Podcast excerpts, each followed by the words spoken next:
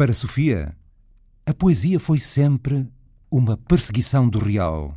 Terror de te amar num sítio tão frágil como o mundo. Terror de te amar num sítio tão frágil como o mundo.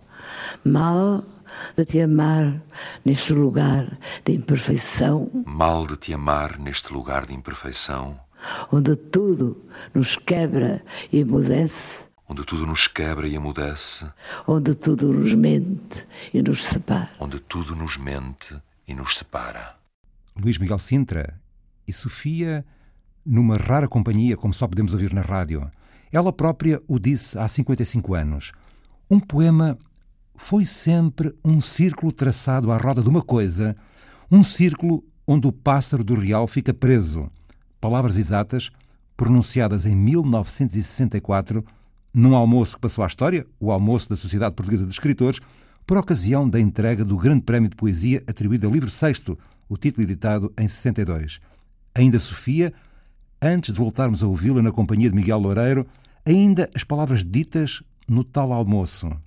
Aquele que vê o espantoso esplendor do mundo é logicamente levado a ver o espantoso sofrimento do mundo. O primeiro homem era, Era como uma árvore da terra nascida, confundindo com o ardor da terra a sua vida. E no vasto, e no vasto cantar das marés cheias, continuava a bater das suas veias criados à medida, dos, elementos, dos elementos.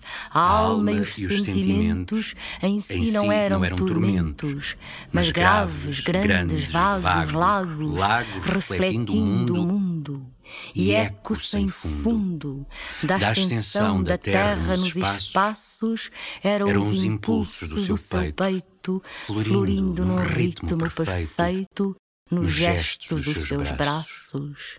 E é por isso ainda e sempre Sofia, é por isso que a poesia é uma certa moral.